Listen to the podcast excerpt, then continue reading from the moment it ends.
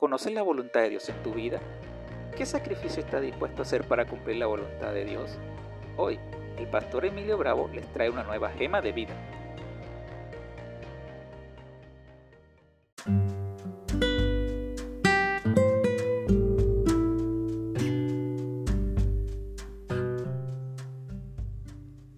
¿Conoces la voluntad de Dios para tu vida? ¿Qué estás dispuesto a sacrificar para hacer la voluntad de Dios? El salmista decía en el Salmo 143, versículo 10, Enséñame a hacer tu voluntad, porque tú eres mi Dios, tu buen espíritu me guíe a tierra de rectitud.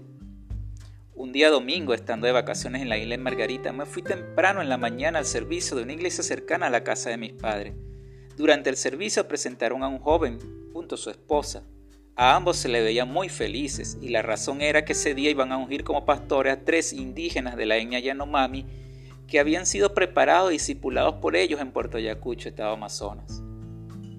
Este joven misionero durante su intervención en el servicio contó cómo Dios lo había procesado cambiando sus sueños y planes de vida, a pesar de que le había costado mucho dejar atrás todo cuanto quería.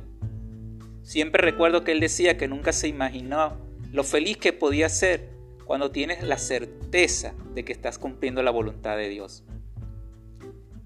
Pablo en Romanos 12, 2 dice, no vivan ya según los criterios del tiempo presente, al contrario, cambien su manera de pensar para que así cambien su manera de vivir y lleguen a conocer la voluntad de Dios, es decir, lo que es bueno, lo que es grato, lo que es perfecto.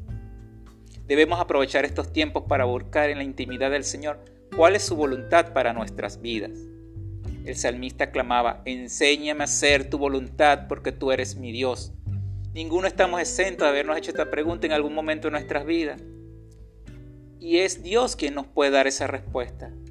Y a muchos ya Dios les ha hablado, pero nos resistimos a dejar atrás nuestra seguridad, nuestra comodidad, nuestros planes de vida. A otros Dios los está procesando en un desierto para transformar su manera de pensar y poder mostrar su voluntad, pero no entienden el momento espiritual que están viviendo y quieren abandonar el desierto sin estar preparados. La voluntad de Dios no es un código indescifrable.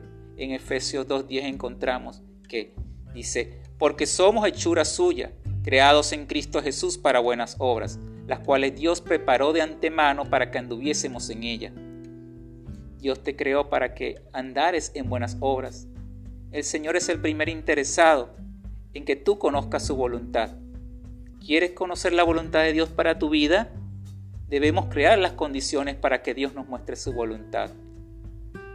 Primero, debes restablecer tu relación con Dios. Debes arrepentirte de tus pecados y pedirle perdón. En 1 Juan 1.9 dice, si confesamos nuestro pecado, Él es fiel y justo para perdonar nuestros pecados y limpiarnos de toda maldad. Segundo, debemos tener un corazón agradecido a Dios a pesar de las circunstancias que vivimos. 1 Tesalonicenses 5.18 dice, Dad gracias en todo, porque esta es la voluntad de Dios para con vosotros en Cristo Jesús. Tercero, debemos andar rectamente. 1 Pedro 2.15 dice, porque esta es la voluntad de Dios, que haciendo el bien hagáis callar la ignorancia de los hombres insensatos. Cuarto, debemos leer su palabra. El Salmo 119, 105 dice, lámparas a mis pies tu palabra y lumbrera a mi camino. Quinto, debemos buscar al Señor en oración. Jeremías 33, 3 dice, Clama a mí, yo te responderé y te enseñaré, gran, te enseñaré cosas grandes y ocultas que tú no conoces.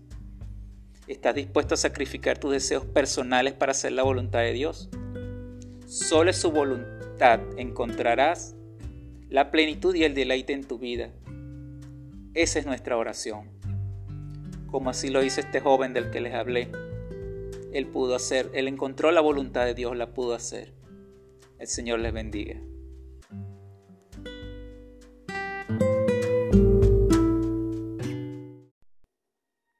Será usted una nueva oportunidad cuando regresemos con una nueva gema de vida. Les habló el pastor Emilio Bravo. Que el Señor les bendiga grandemente.